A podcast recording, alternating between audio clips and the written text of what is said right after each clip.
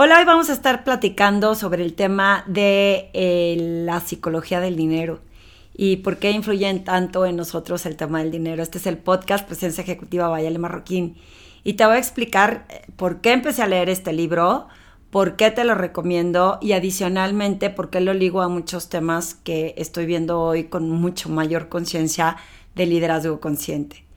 Gracias por estar acompañándome en este podcast y recuerda que puedes compartirlo con más personas para poder inspirar el camino de otros profesionales. Adicionalmente a que si quieres saber más quién es Ale Marroquín, te invito a que visites mi página web alemarroquín.com y ahí vas a ver descrito los diferentes servicios que ofrezco, como mis conferencias, mis mastermind groups, mis servicios de coaching y los servicios de talleres, tanto digitales, los cursos digitales que tengo en mi plataforma o... Eh, todo lo que podemos hacer a través de programas virtuales en tu organización. Me emociona muchísimo aparte porque hoy tuve una llamada de una persona que a través de uno de estos tutoriales que subí en YouTube y de estos espacios que estoy haciendo no solo en audio, en Spotify y en iTunes, sino a través de YouTube para que puedas ver un poco quién es Ale Marroquín y no te la imagines pudieron inspirar a que una persona me buscara para pedir mis servicios. Así que no hay que desistir, hay que seguir invirtiendo en tiempo, en recursos, en todo lo que se ocupe para poder estar allá afuera y que nuestra marca personal destaque. Eh, yo te lo comparto con cariño para que si estás dudando si tu marca personal está siendo visible, intentes hacer un check de todo lo que estás haciendo para que otros te puedan encontrar. Y bueno, como muchos de ustedes saben, tengo un grupo Mastermind que amo y adoro. Es un proyecto que hice, no que inventé yo el concepto, sino que hice este proyecto en pandemia y vamos en la quinta generación, que es una mezcla de la cuarta con la quinta, porque varios de los integrantes vienen de la tercera, se quedaron en la cuarta, se mantuvieron en la quinta y hay dos, tres personas nuevas. Entre uno de los miembros que está ahí, eh, que no estaba en otros años, nos recomendó leer un libro que se llama La psicología del dinero, porque él se dedica al tema financiero y en la parte de inversiones y nos está explicando algunos conceptos. Y yo eh, rápidamente lo compré y estoy enamorada del libro te voy a recomendar que lo leas por muchas razones. Habla un poco de esta relación que tenemos con el ser ricos. Bueno, en inglés le dicen como be wealthy or be rich, ¿no? Que tengas dinero o que seas rico, que tengas abundancia en dinero. Y creo que hay unas palabras en, en inglés que no traducen al igual en español, entonces vamos a dejarlos con el concepto de wealth and rich. Y te voy a explicar qué es lo que me llama la atención. Yo que ya sabes, eh, que me conoces, que trabajé en el medio financiero alrededor de 18 años, pues tengo bastante noción de ciertos instrumentos financieros, si bien confieso que ya no sigo el mercado por diferentes razones, entre falta de tiempo y entre que de verdad se lo dejo a las personas que todo el día están metidos ahí, pues tengo bastante noción de los conceptos, de los instrumentos, de los fondos, de lo que hay que hacer para hacer este retiro de, de para el retiro del, para tu retiro, perdón, fondos de retiro para, para ahorrar, para tener beneficios, para poder enfrentar todas las situaciones retadoras que necesitamos dinero para esto. Yo siempre dicho que la verdad es que me apasiona muchísimo lo que hago, de verdad me da muchísima satisfacción cuando voy a dar una sesión, cuando hago facilitaciones de sesiones de liderazgo, el offsite que acabo de ir recientemente y ver la cara de las personas ahí como sacando humo de la cabeza para pensar cómo le van a hacer, la verdad me emociona muchísimo y es como mi mejor pago. Sin embargo, también confieso que mi mejor pago es cuando me dan eh, esta parte monetaria, la parte económica, pues porque de ahí vivo, de ahí como. Sería una mentira decirte que no lo necesito. Y de ahí cumplo con varias responsabilidades que se necesitan, las que conlleva llevar una familia, tener hijos en la universidad, etcétera, etcétera. Y en esa búsqueda, tener esta estabilidad económica, me acuerdo que recién estos últimos 10 años me he topado con mucha más información de la que nunca me imaginé, entre que se abrieron más las plataformas digitales, etcétera. Y hay varias personas que te hablan o que te quieren vender a través de la libertad financiera, ¿no? Quieres tener libertad financiera y dedicarte a lo que más quieres. Y, muchos caemos o caen en el concepto de, bueno, sí, yo quiero tener libertad financiera. ¿A qué me tengo que dedicar? Que ya casi, casi que no tenga que pensar nunca más en el dinero. Y creo que es falso pensar así, porque en el libro lo explica súper bien, varios capítulos, está muy bien redactado, eh, diferentes situaciones en el mundo de las personas que veían el enfoque relacionadas al dinero, pero no tanto con el término de la neurociencia de si te peleaste con el dinero, entonces, o sea, si estás peleado con el dinero pensando que es malo, o pensando que tener, o pensar solo en el dinero es malo, y entonces no lo vas a traer, y todas estas cosas que aunque sí creo en ellas, no va por ahí, sino para un término más de esa psicología que tenemos alrededor del dinero y la educación que tenemos alrededor del dinero y cómo lo podemos visualizar. Yo me acuerdo que justo saliendo del medio financiero decía, yo fui financiera 18 años, ¿cómo es posible que no pueda tener como este ahorro para el retiro bien plantado o un bien raíz para tener todo tu portafolio bien estructurado? Y me acuerdo que me di la tarea, una, de tratar de generar un ingreso enfocado a tener una cantidad de ahorro que me permitiera tener un ahorro razonable o, que viviera pues bien sin estar necesitando eh, estar buscando trabajo, ¿no? Y en ese intento me acuerdo que sufrí mucho, porque entonces decía, al paso que voy no lo voy a lograr, al paso que voy no voy a llegar. Y un día una persona me dijo, Ale, si sigues como cero presente y preocupada por lo que vas a vivir en el futuro, la realidad es que no vas a pasarla bien en el presente. Y no es que no planees tu, tu, estructura financiera o tu portafolio, pero estar atormentado porque claramente no estaba consiguiendo el ingreso que me iba a dar ese retiro, me estaba haciéndola pasar muy mal y no fluir y no estar más presente en lo que tenía en mi ancho de banda de, pues, de enfrentar. Entonces decidí pasármela mejor y fue cuando logré por fin hacerme de un bien raíz sin el estrés de tenía que tener un, bien raíz para tener una estructura en un portafolio. El bien raíz ya lo vendí, se usó el dinero para otros bienes, para, dicen por ahí que los bienes son para remediar los males. Yo estoy segura que ya eh, entendí que no me voy a criticar ni me voy a, a justiciar si llevé o no llevé una planeación de un portafolio estrictamente inteligente, ¿no? Uno, porque considero que el dinero va y viene, Dos, porque considero que si yo tengo esta eh, forma de trabajar y esta pasión por lo que hago, automáticamente se regresa, en, se dan atribuciones. Y desde que me quité el tabú de vamos por el dinero para el retiro y que cuánto tenía que generar, aunque lleve un presupuesto, eh, eso es lo que es importante. O sea, sí es importante o sea, la línea delgada, aclarar que sí hay que tener una estructura y, flujos y no gastar más de lo que tienes, etcétera. Sin embargo, no vivir atormentada porque no estaba cumpliendo con el retiro. No sé si me explico. Entonces, sí, efectivamente, cada año llevo un presupuesto que lo que busco es cada año incrementarlo. Y al mismo tiempo es importante tener como este ahorro. Entonces, en ese camino yo había leído hace muchos años El hombre más rico de Babilonia y decía que hablaba, o sea, hablaba o decía, porque lo leí, que teníamos que ahorrar el 10% de lo que generabas y luego de eso que generabas, ese otro 10% invertirlo en otras telas y así es como lo explicaba más o menos, ¿no?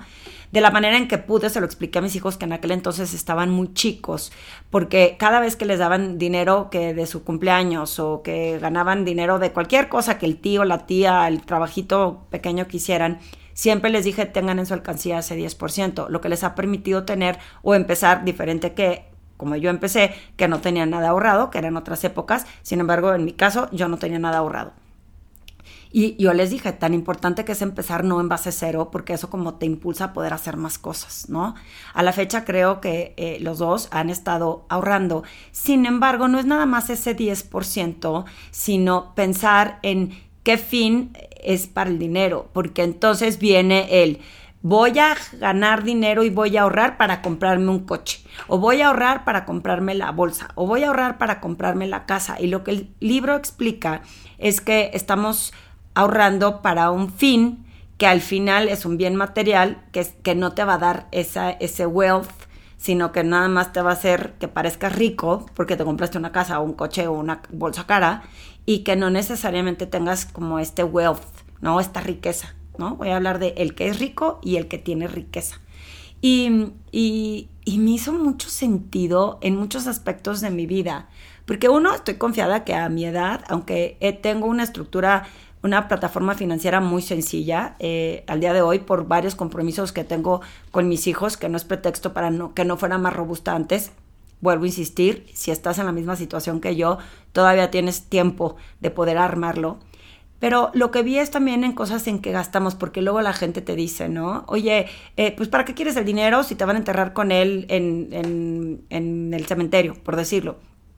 ah, no, pues entonces hay que gastarlo y hay que disfrutarlo porque para eso es el dinero, ¿no? Y si yo tengo clarísimo que el dinero va y viene, me encantó cómo lo explica en el libro, que si tú haces dinero, que no cuidas la estrategia para como la vas a emplear en tu futuro, acumular, cuidar, un día puedes tener un montón de dinero y al día siguiente nada, porque invertiste, hiciste una mala estrategia financiera y se te acabó la lana y pone varios ejemplos de personas que así les pasó, el que pudo ganar mucho dinero y el que lo perdió de un día para otro. Entonces, pensando en eso, también pensé en las veces que inviertes o que pones, asignas tu dinero en ciertas eh, situaciones que quizá no sea una buena inversión.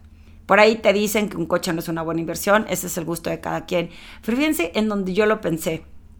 Si a mí me sirve, ah, porque habla también de cuando mucho de lo que yo comparto es cuando tú crees en ti, cuando estás convencida de tu que, de quien tú eres, cuando con pasión y un propósito, con intención, te enfocas a conseguir lo que quieres, pues eh, se logra y se puede alcanzar.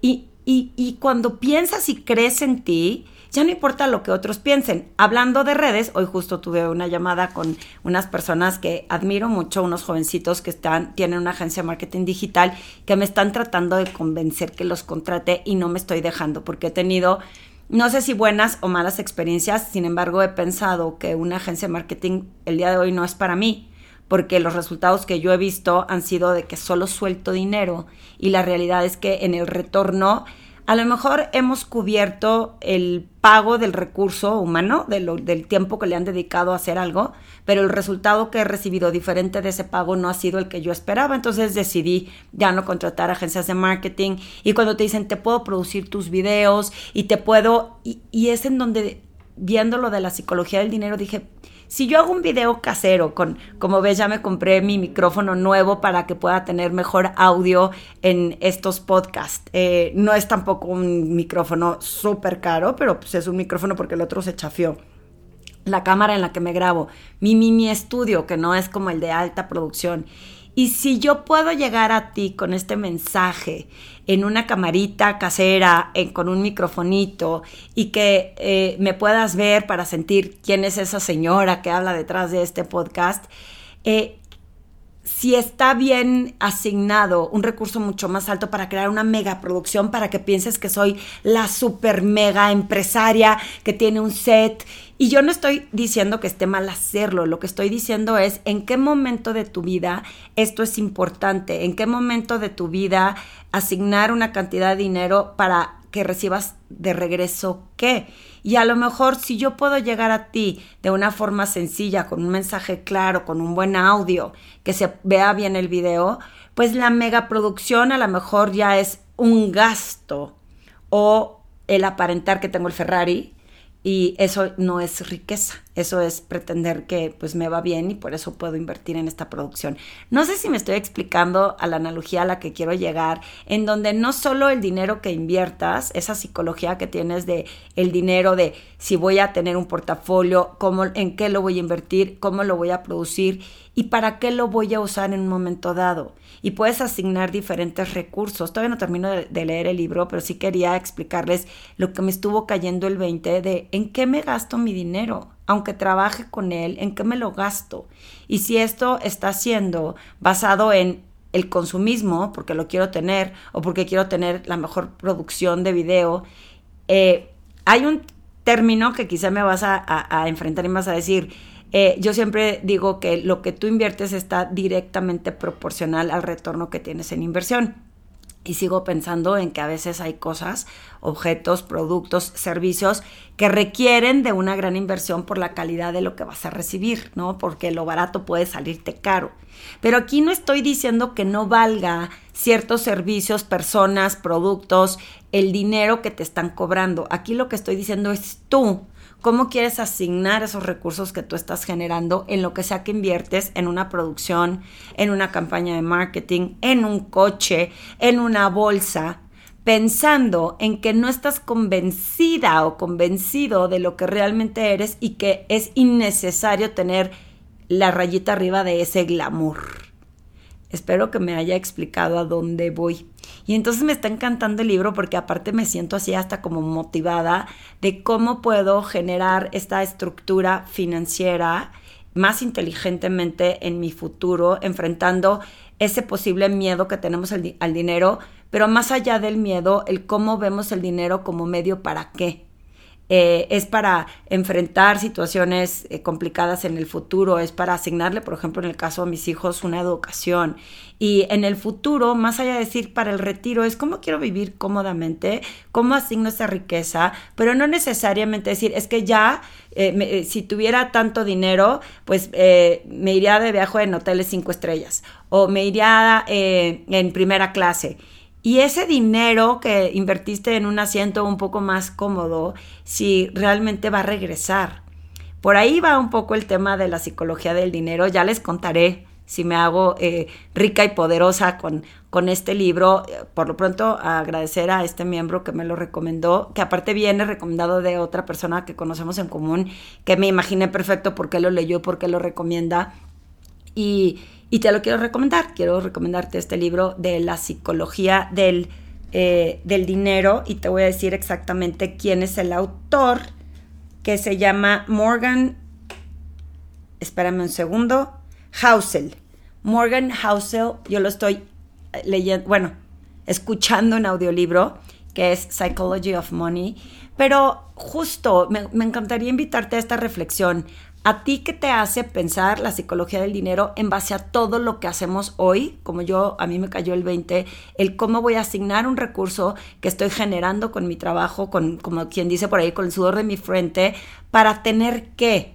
Y si con lo que puedo producirte a ti te puedo llegar, ¿cómo podrían más, imagínate, más emprendedores, más personas entender que... Eh, que no necesitan tantos recursos para seguir creciendo en lo profesional, para alcanzar esas metas, esos objetivos, esos sueños, y qué tan desperdiciados están nuestros recursos, ya sea de tiempo, de dinero, que estamos asignando, porque queremos que, que estar en cierto lugar o, o tener el super mega estudio de podcast. Hoy medio lo improvisé porque quería la luz del día, pero, pero, ¿qué tanto vale la pena? Ahora, si me escribes y me dices, sale, definitivamente invierte en un set, pues mañana lo pensamos. Si eso me va a provocar que tenga, que tú me ayudes a compartir este podcast a más personas, que tenga muchas más downloads, definitivamente lo invertiría. Pero si nada más te estoy acompañando y con esto es suficiente y no importa la super mega gran producción, a lo mejor hay que pensar como este ejemplo, que es, a lo mejor muy sencillo, en cuántas eh, situaciones asignamos recursos que no son necesarios. Piénsalo, me dices, me dices si te gustó este podcast que improvisé de pronto con el tema que está completamente relacionado al liderazgo consciente, a qué tan conscientes estamos de lo que hacemos, cómo lo hacemos y hasta dónde queremos llegar. Con esa convicción, con esa pasión y convencidos, insisto, de que todavía podemos alcanzar lo que queramos, no importa la edad, los recursos financieros o en el lugar en el que te encuentres en tu vida profesional.